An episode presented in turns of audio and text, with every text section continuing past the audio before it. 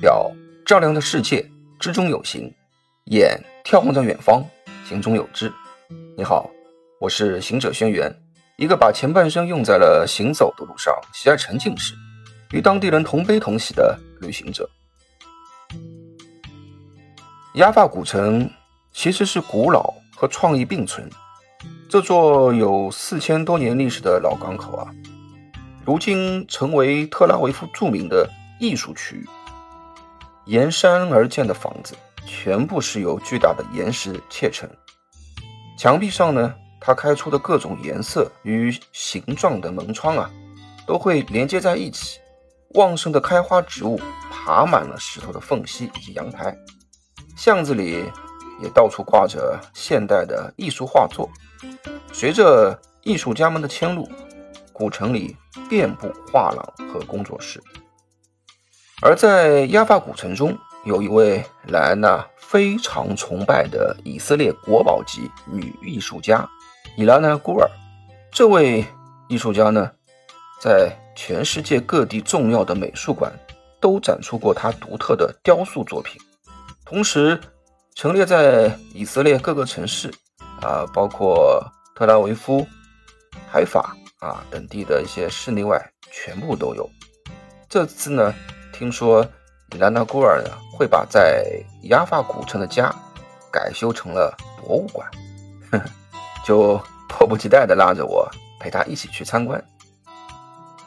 起初呢，我想作为一位女性艺术家啊，可能她的作品会比较柔和细腻，不想到了那里才知道她的创造力、动手能力是我们一些男性都很难达到。简直颠覆我的感官想象。伊拉娜·古尔出生于以色列的迪比利亚，然而呢，他从未接受过正规的艺术院校教育，算是一位自学成才的艺术家。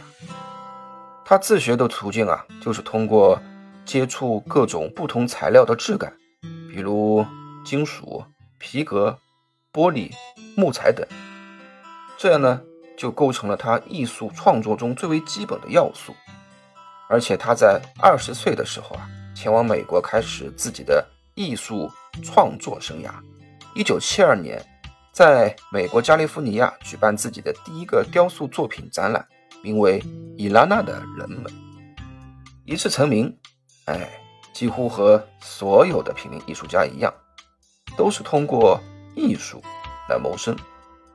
对艺术家来讲啊，实际上是一个极为矛盾的创作过程，所以许多艺术家选择了艺术，却没有了优质的生活，如同梵高、马克·罗斯克，只有死后啊，赢得了巨大的声誉和财富。他们生前的奋斗时期，实际上只有饿死的自由。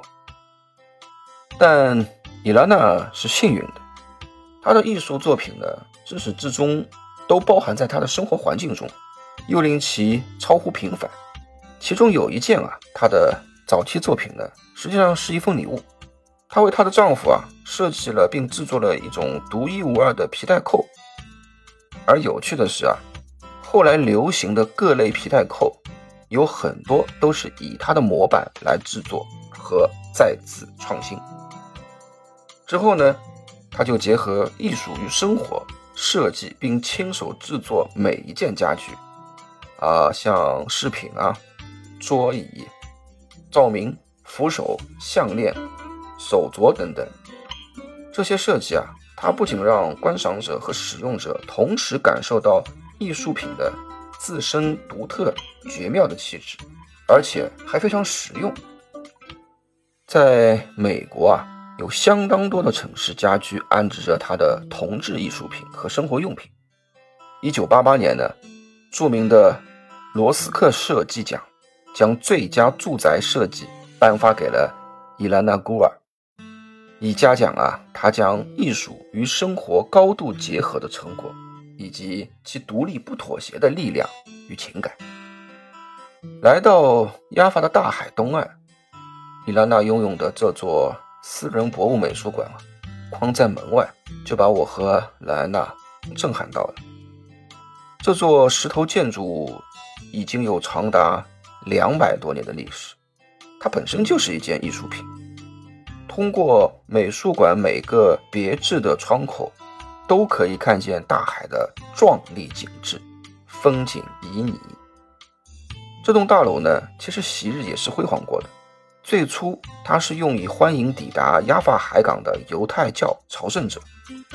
朝圣者们呢，会在这里面作为中途休息，然后再继续向圣城耶路撒冷前进。伊拉娜就将这座建筑与亚法古城的历史和现代艺术活力合并，变成了一栋艺术作品与生活环境相交融的艺术博物家居馆。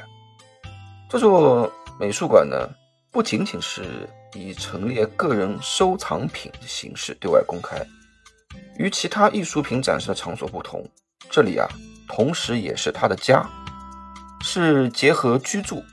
收藏、创作、成立、参观功能为一体的多元化。我和莱安娜到那正好是午后，参观的人也不多。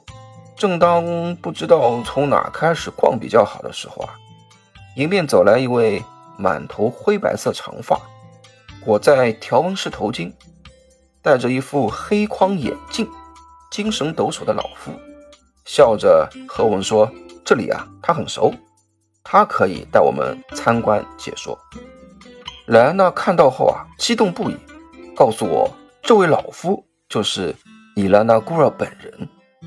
真没想到，对方这么平易近人，竟然愿意亲自陪同我们。伊拉娜边走边耐心地告诉我俩，美术馆分为四层，底楼陈列大件当代艺术品。为了使藏品啊更完美的融入这座石头建筑，对一些原来的作品呢进行了再创作，切割后啊，把某一部分和房屋固定的建筑进行合成，最终啊，如果不和你说的话，很有可能你会认为在造房子时啊就是连在一起的。家具陈列厅呢展出了他自己别致的铁质椅子和其他从。世界各地搜罗而来的家居设计，呃，此外，它还有小型图书馆、骑士大厅、非洲艺术品展厅等。每个区域呢，所置放的艺术品种类啊，各不相同。呃，比方说，宗教与无神论、俗世与精神的艺术品，从希腊的冥界传说中的长桌，到中国古代神话中的陶瓷。他把从古代的各种物件到现代的作品啊，在有限的空间内显示出了其自身的精神。哎，不仅没有格格不入，反而让人从中体会到一种微妙的艺术呼应，是一种艺术混合物。怪不得经常有人说艺术是无国界的。他又告诉我俩，生活在此啊，其实。是这么多年以来啊，他想沉淀下来，在这里呢进行他的艺术生命思考、探索与创造，同时将自己收藏的世界各地的艺术品和自己亲手制作的物件呢展示于此，而且还免费供公众参观，就是为了使百姓能与艺术品的距离得到缩短。想当年啊，我也是个文青。我一直很佩服这样的艺术家。纵观伊拉娜的各类作品，大多数都是贯穿与生活密切相连的设计。比如在高层的露天阳台展出的青铜雕塑，它其实是个阳台门，一个洗手间的微型雕塑门把，你必须要扭下雕塑上的耳朵才能进去上厕所，或者一只立在。植物上的铜鸟，拉下身上的铜质羽毛，就可以帮植物浇水。甚至厨房的铜锅底部啊，镶嵌着不同厚度大小的底片，别具一格的排列并悬挂着，按顺序一敲，就会发出连贯性美妙的天然音乐。我一时兴起口快，让莱安娜问伊拉娜是否去过中国，看到中国古代的扁钟才有此想法。哈哈，被我猜中了。一开始呢，我还怕他会不高兴，哎，没想到他知道了后啊，反而更高兴的和我讨论起来。只是累了来那两边翻译，那些中国古代的东西啊，实在难以用希伯来语说清，我们只能边画边说边猜，有意思极了。这座独特的博物家居美术馆啊，因其四载形式，使形式和功能呢得以通过艺术的语言紧密融合，塑造出一个温暖又极具个性的艺术整体。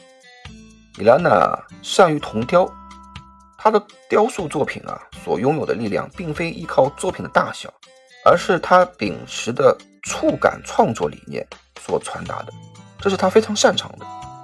艺术品呢，无论大小啊，都能看出创作主体本身对其注入的激情和力度。而在他的馆内呢，每个角落都随意又讲究地放置他的铜雕艺术，大体可以分为两个主题。生活用品和纯粹的雕塑作品，这两者倒并不矛盾。作为艺术家，探寻的就是一种让两者能够互相转化的可能。他们呢，需要一个空间。来到顶层，伊拉娜还邀请我俩一起喝她现磨的咖啡。聊天中，我才知道啊，在中东喜欢他的女性，包括莱安娜。几乎都是因为他的一个铜雕代表作《城》。原作呢，矗立在巴勒斯坦的西北部港市纳哈利亚，创作对象啊是一名遭受恐怖袭击、失去家人的妇女。这件作品呢，被视为中东妇女的某种精神觉醒的代表。巨大的整块铜像啊，它以简明的轮廓概括了跪地的妇女膝盖。而他的双手呢，搁在颈背之后，怀念自己失去的一家人。这尊雕塑呢，所隐含的悲痛，其实具有凝重的分量，又雕刻出一种从克服悲痛并觉醒的信念。没有过多的凹痕啊，或者创作的轨迹在雕塑表面上，它是采用了几何形体与对称形式，使之带有强力的符号内涵。伊兰娜告诉我们，她其实意在考虑的问题啊，不是如何令自己的艺术再超越，也不是要使其艺术服务于观众，她更倾向于挖掘自己生命中的哪些部分能产生新的想法。其实，从这些作品中啊，我换位思考，也可以更加了解莱安娜之所以喜欢这位艺术家，和他自己本身的独立精神。对生活的热情也有莫大的关系。好了，今天就先聊到这吧。艺术来源于生活，生活必须要睡觉。拜拜。睡觉时你呼吸的节奏，说不定也是艺术哦。晚安。